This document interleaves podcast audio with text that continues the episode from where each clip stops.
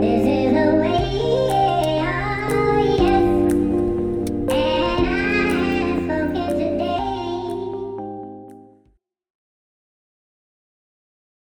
你好，是这样的。这个世界正在发生一些人们不忍去面对的事情，例如说战争。如果你。曾试着去理解战争，那你应该不难理解，战争可怕的，并不只是战争过程中那些被允许的、最直接的，甚至是可能被赞颂的暴力，还有在其概念上隐约写有一条更令人深感不安的宣言。这条宣言是。人类可以选择放弃沟通，人类可以考虑用伤害他人的手段去满足自我及他人的利益。人类甚至可以冠冕堂皇地举起一张不明所以的大旗，去操刀执行最根本的残忍。这或许不会是你跟自己说。哪里正在打仗？哦，还好不是这里，就可以置身事外的不安。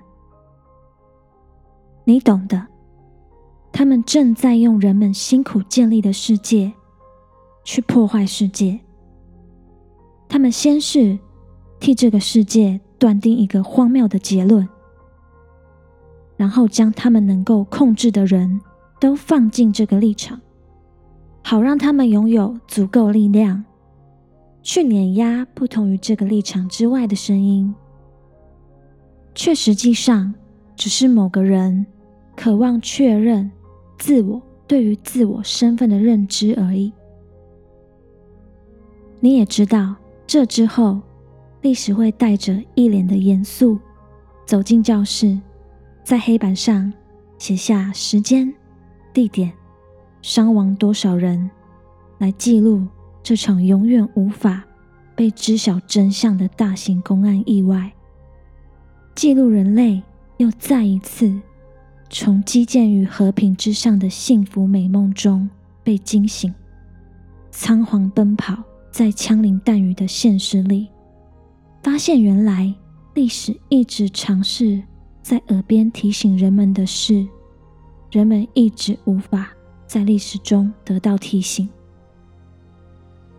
老实说，我好希望地球的人们有一天可以发现外星人，而在此同时，也发现我们都是地球人。我也希望这些外星人之所以让地球人发现的原因是，他们想让地球人知道。你们都是地球人，地球人不应该伤害地球人。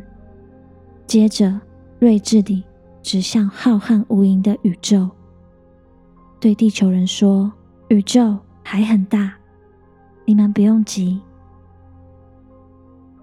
所以，我们可不可以聊聊天就好？